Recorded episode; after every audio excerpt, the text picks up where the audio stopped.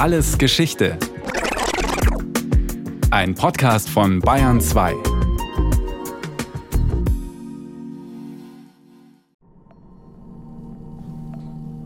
Zerlumpte Kinder, die betteln. Niedrige Hütten aus Lehm und Baumzweigen. Nass und feucht, ohne Kamin. Voller Rauch und Dunst. Eine magere Kuh, karge Felder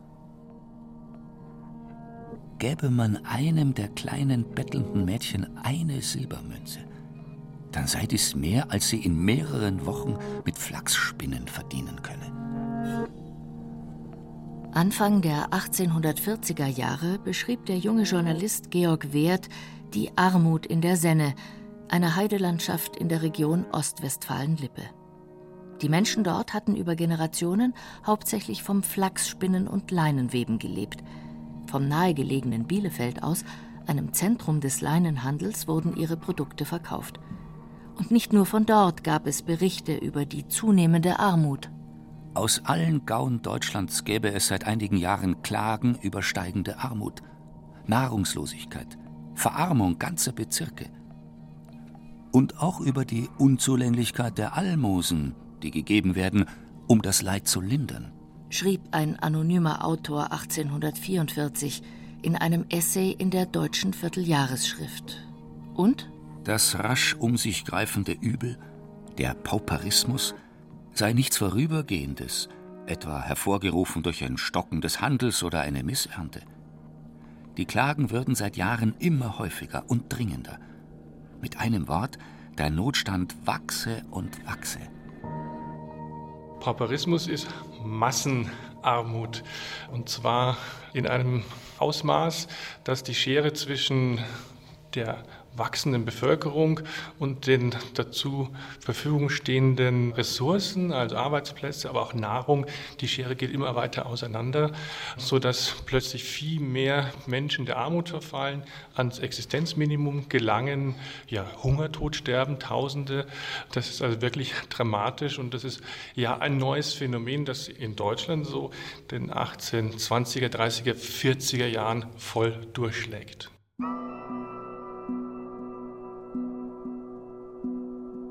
In vielen Gebieten Europas grassierten in der ersten Hälfte des 19. Jahrhunderts immer wieder Hungersnöte. Auch in Deutschland waren ganze Landstriche betroffen. Breite Bevölkerungsmassen verarmten, lebten am Existenzminimum, hungerten.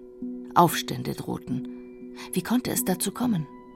Wirtschaftlich befinden wir uns vor allem in der Zeit zwischen, sagen wir, 1770 und 1840 in einer Übergangsphase. Der allererste Faktor ist nach wie vor die Agrargesellschaft, die Landwirtschaft. Die meisten Menschen wohnen nach wie vor auf dem Land. Und die Menschen auf dem Lande wurden mehr. Seit Mitte des 18. Jahrhunderts wuchs die Bevölkerung stark und kontinuierlich. Die Landwirtschaft konnte hier nicht mithalten, die Lebensmittel waren knapp, die Preise stiegen. Die deutschen Länder, seit 1815 lose vereint im Deutschen Bund, suchten nach Abhilfe. Sie wollten die Landwirtschaft modernisieren, die Produktivität steigern. Dafür mussten die alten feudalen Strukturen, die noch aus dem Mittelalter stammten, überwunden werden. Das hatte schwerwiegende Folgen für die Bauern. Denn in jenen feudalen Strukturen standen sie in einem komplexen Abhängigkeitsverhältnis zu ihren Grundherren, hatten oft den Status von Leibeigenen ohne persönliche Freiheiten und mussten Frondienste und Abgaben leisten. Dafür bekamen sie im Gegenzug Hilfe von den Grundherren bei Ernteausfällen, Bränden, Schulden. Diese Strukturen sollten nun aufgebrochen werden. Die deutschen Staaten leiteten Reformen ein, die von der Geschichtsschreibung als Bauernbefreiung bezeichnet werden. Der Prozess zog sich über Jahrzehnte hin, lief regional unterschiedlich und ziemlich chaotisch ab. In der Regel bekamen die Bauern persönliche Freiheiten, durften Beruf, Aufenthaltsort, Ehepartner selbst wählen und wurden vom Frondienst befreit. Teilweise bekamen sie auch die Höfe, die sie bewirtschafteten, als Eigentum übertragen. Soweit die Vorteile. Aber das Ganze war auch mit existenziellen Nöten verbunden, denn die Bauern mussten ihre Grundherren entschädigen. Sie verschuldeten sich und verloren nicht selten Haus und Hof. Sprich, sie wurden zwar frei, aber arm. Sie hatten nichts mehr und mussten sich als Landarbeiter verdingen. Später analysierte der Historiker Friedrich Knapp die Zwiespältigkeit der sogenannten Bauernbefreiung.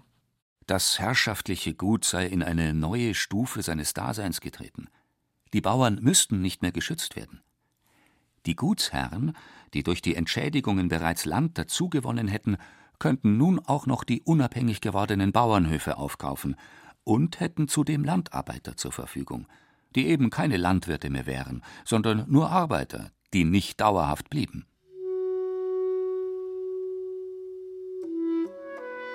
In ländlichen Gewerbegebieten wie Nordböhmen, Sachsen oder Schlesien versuchten viele Bauernfamilien, sich durch zusätzliche Heimarbeit den Lebensunterhalt zu sichern. Mit arbeitsintensiver Handarbeit am Spinnrad oder am Webstuhl produzierten sie zu Hause Stoffe und Garne, die dann von sogenannten Verlegern überregional vertrieben wurden.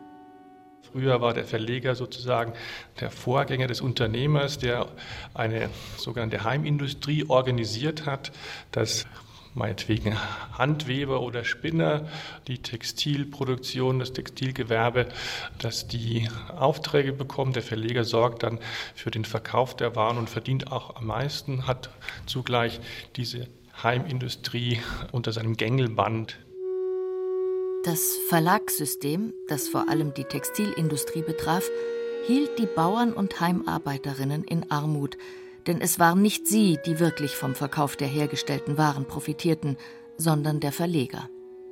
Verglichen mit England war die Heimarbeit in Deutschland ohnehin veraltet. Schon seit mehreren Jahrzehnten lief in England die Industrialisierung auf Hochtouren. Grundherrschaft war schon früh abgeschafft, eine Infrastruktur aufgebaut, freier Handel möglich gemacht worden. Der Einsatz von mechanischen Webstühlen und Spinnmaschinen war dort schon längst die Regel, während in Deutschland erst vereinzelt Manufakturen entstanden, in denen Teilprozesse mechanisiert waren, die meiste Arbeit aber noch mit der Hand gemacht werden musste. Zunächst durften die Engländer aber wegen der sogenannten Kontinentalsperre nicht auf das europäische Festland exportieren. So konnte die rückständige deutsche Heimindustrie mangels Konkurrenz erstmal gedeihen. Als aber 1815 die Kontinentalsperre aufgehoben wurde, fluteten die englischen Industrieprodukte den deutschen Markt. Die Heimindustrie stürzte in eine tiefe Krise und mit ihr die Heimarbeiter. In Deutschland ging ja die Industrialisierung fast eine Generation später los im Vergleich zu England. Das heißt, es mussten Handweber und Spinner konkurrieren mit Maschinenprodukten aus England. Das konnte nicht gut gehen. Gerade die ja wirklich krassen Beispiele der schlesischen Weber, die sich ja wiederholt erhoben hatten, auch schon im 18. Jahrhundert, die sind ein dringliches Zeugnis, dass hier Wettbewerbe einfach nicht mehr gegen die Industrie bestanden oder gewonnen werden konnten. Mittellose Heimarbeiterinnen, verarmte Bauern und Landarbeiter, Arbeitslose, die armen Massen auf dem Land, auf der Suche nach Arbeit zogen sie in die Städte und landeten oft in den Armenvierteln. Zwar waren die Zünfte mit ihren strikten Arbeitsregelungen in Auflösung begriffen, vielerorts wurde Gewerbefreiheit eingeführt, so dass jeder als Handwerker dort arbeiten durfte, doch der Markt war überschwemmt mit Arbeitssuchenden. Miserable Bezahlung, Arbeitslosigkeit, Krankheit, Alkoholismus, Kriminalität, Bettelei waren die Folge. Oft haben sich die Handwerkerzahlen verdoppelt in diesen Jahren und so viel Nachfrage gab es gar nicht. Die Konzessionierungen äh, mussten eingeschränkt werden. Es waren einfach viel zu viele Menschen für viel zu wenig Arbeit vorhanden. Kinder halbnackt, die in der Hütte kauern. Ein kranker Großvater auf einem Strohlager. Sein Sohn, der Bauer, kann seine Familie nicht mehr ernähren. Eine Missernte habe es gegeben, so der Bauer. Er habe keine Vorräte mehr. Der Leinenhandel liege da nieder. England betreibe ihn mit großem Erfolg. Das Garnspinnen bringe nicht mehr genug Geld zum Überleben. Wie viele seiner Zeitgenossen thematisierte auch der Journalist Georg Werth die Gründe für die Massenverarmung in seinem Artikel über die Senne, der ostwestfälischen Heidelandschaft nahe Bielefeld.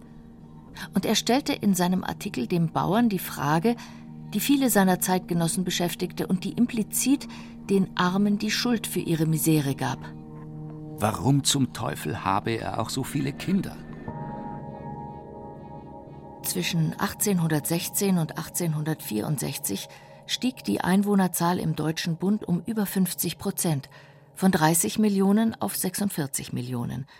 Über die Ursachen gibt es bis heute in der Wissenschaft Debatten.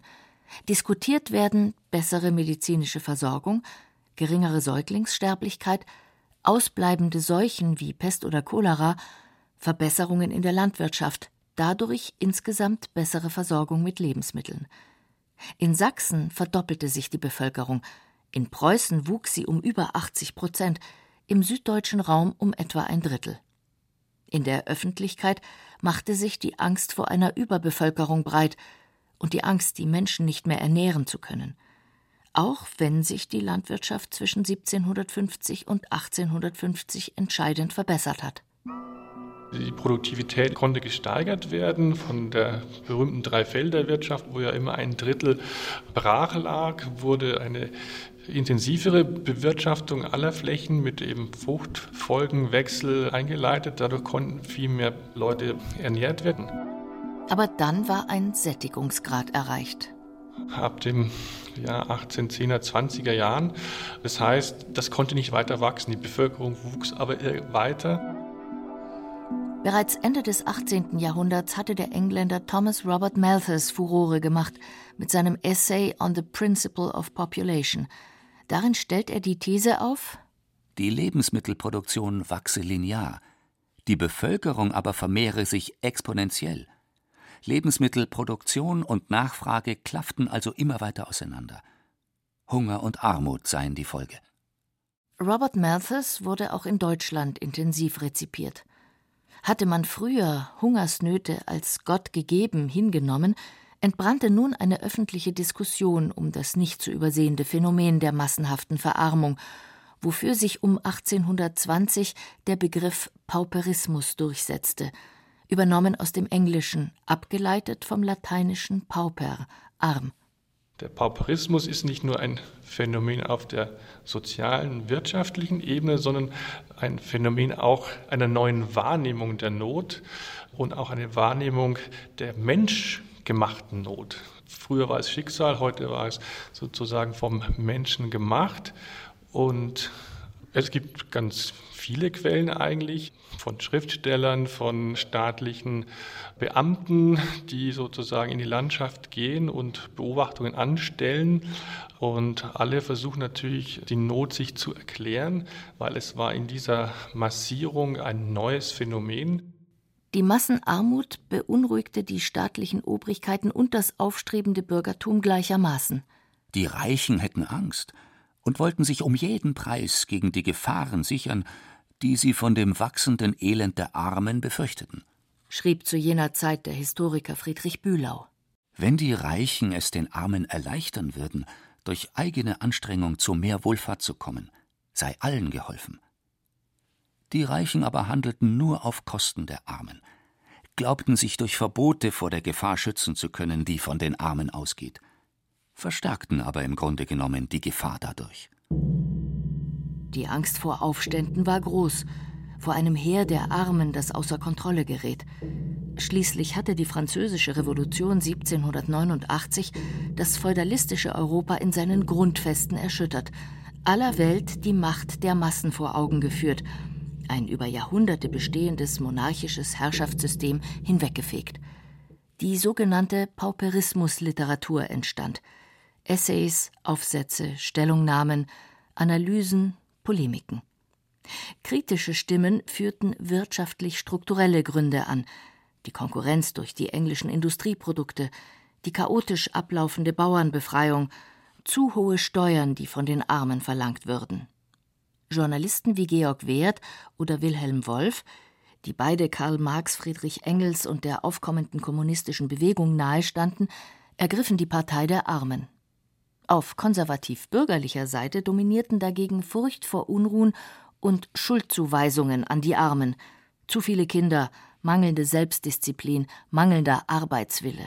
Und es gab Stimmen, auch Jeremias Gotthelf zum Beispiel, der Schriftsteller, die alle sozusagen fast apokalyptisch vor einem Ausbrechen, vor einem politisch werden, vor einem Massenprotest und gewaltsamen Umsturz dieser verelenden Proletarier warnten.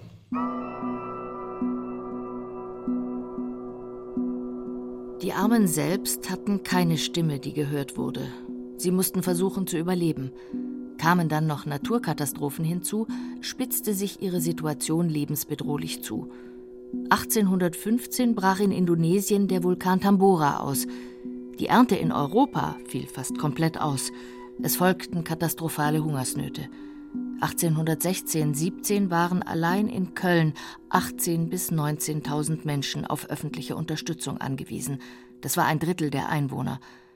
Doch auch in Jahren ohne außergewöhnliche Krisen brauchten 10 bis 20 Prozent der Bevölkerung Hilfe. Nicht nur in Köln, auch in anderen großen Städten wie Hamburg, Barmen, Elberfeld.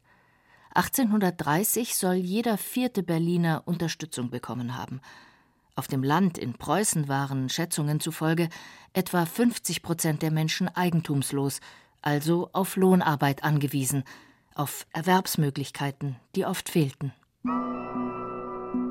In den 1840er Jahren erreichte die Krise ihren Höhepunkt. Missernten und Kartoffelfäule führten zu einer dramatischen Verknappung und explosionsartigen Verteuerung der Grundnahrungsmittel. Zeitweise konnten sich die meisten nicht einmal mehr Kartoffeln leisten. Es gibt ganz viele Regionen in Deutschland, die betroffen waren. Stark der deutsche Südwesten, aber auch Westdeutschland, Hessen, der Nordwesten, Bielefeld, diese Region war sehr stark betroffen. Äh, Schlesien, berühmt ist ja der berühmt und berüchtigt der schlesische Weberaufstand 1844 und äh, auch das Erzgebirge. Das heißt, es war schon flächig äh, sehr verteilt und gleichermaßen in Städten und auf dem Land.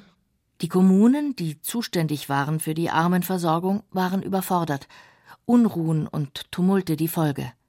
In Berlin kam es zur sogenannten Kartoffelrevolution, in Bayern zu Bierkrawallen. Oft begannen die Proteste auf den Märkten, wo den Händlern Waren weggenommen wurden.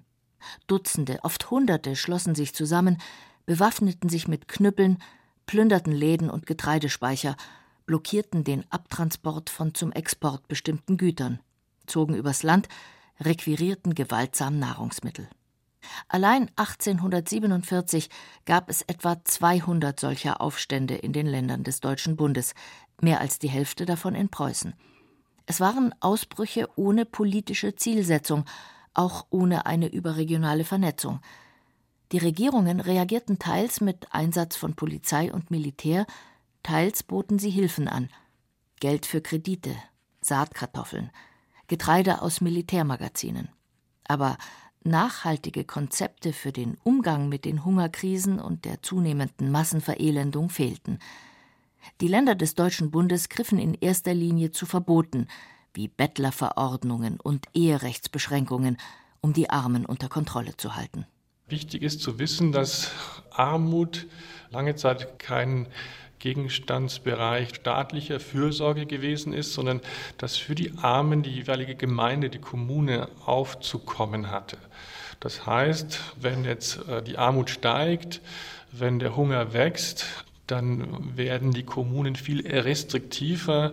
Es wurde peinlichst darauf geachtet, dass nicht zu viele, die eben sich nicht selbst ernähren können, heiraten dürfen. Preußen war das einzige Land des Deutschen Bundes, in dem es volle Freiheit der Eheschließung gab, obwohl auch in Berlin die Situation in den Armenvierteln katastrophal war. Drängende Enge in den Wohnungen, mangelnde Hygiene, Krankheiten. Suppenküchen wurden gegründet, Wärmestuben, Sparvereine, Brotvereine. Das waren aber nur Tropfen auf den heißen Stein. Viele kehrten Deutschland den Rücken. 1844 schrieb ein Journalist die Leute würden sagen, dass es ihnen gleichgültig sei, wo sie den Hungertod sterben. Hier in Deutschland oder in Nord- und Südamerika. Wenn man den Bereich der Antworten auf diesen Pauperismus nochmal weiter denkt, dann muss man eben auch an die Massenauswanderung denken, die auch eine Rolle gespielt hat und das steigt bis Mitte des 19. Jahrhunderts bis fast eine halbe Million Menschen, die vor allem in die USA auswandern und das entspannt die Situation. In der zweiten Hälfte des 19. Jahrhunderts verbesserte sich die Situation der Menschen. 1834 hatten die Staaten des Deutschen Bundes den Zollverein gegründet. Zollschranken wurden abgebaut.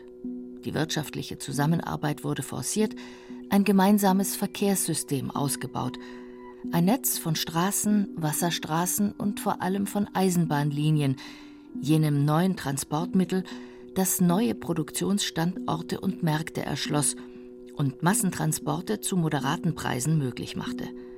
Ab den 1870er Jahren lief die Industrialisierung in Deutschland auf Hochtouren. Fabriken wurden gebaut, Industriezentren entwickelten sich, Arbeitsplätze entstanden. Die heterogene Gruppe der frühindustriellen Armen verschwand. Das Industrieproletariat trat auf die gesellschaftliche Bühne. Die Massen der Arbeiterinnen und Arbeiter, die unter rechtlich nicht geregelten Bedingungen in den Fabriken malochten. Sie wurden als einheitliche Gruppe wahrgenommen, als Arbeiterklasse, die sich zu einer politischen Bewegung formierte und zu einem neuen Machtfaktor in der internationalen Politik wurde.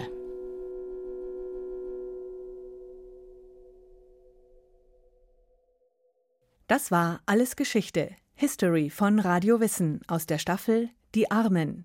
Diesmal mit der Folge Pauperismus und Elend von Renate Eichmeier. Gesprochen hat Irina Wanka. In der Technik war Susanne Harassim, Regie Eva Demmelhuber, Redaktion Nicole Ruchlack. Stellt euch vor, ihr müsstet euch entscheiden zwischen eurem Leben und dem von anderen. Was würdet ihr tun? Jahrzehntelang hieß es, mein Vater und seine Kameraden seien Feiglinge. Sie hatten sich freiwillig gemeldet als junge Polizisten für ein Befreiungskommando.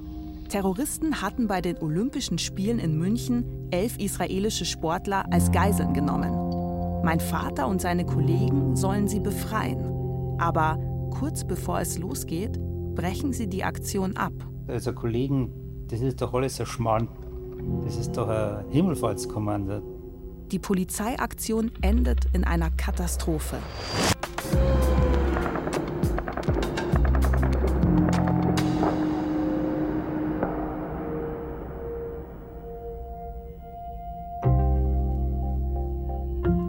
Seitdem lässt mein Vater eine Frage nicht los. Ist er mit Schuld am Tod der Geiseln? hätte er die Katastrophe verhindern können.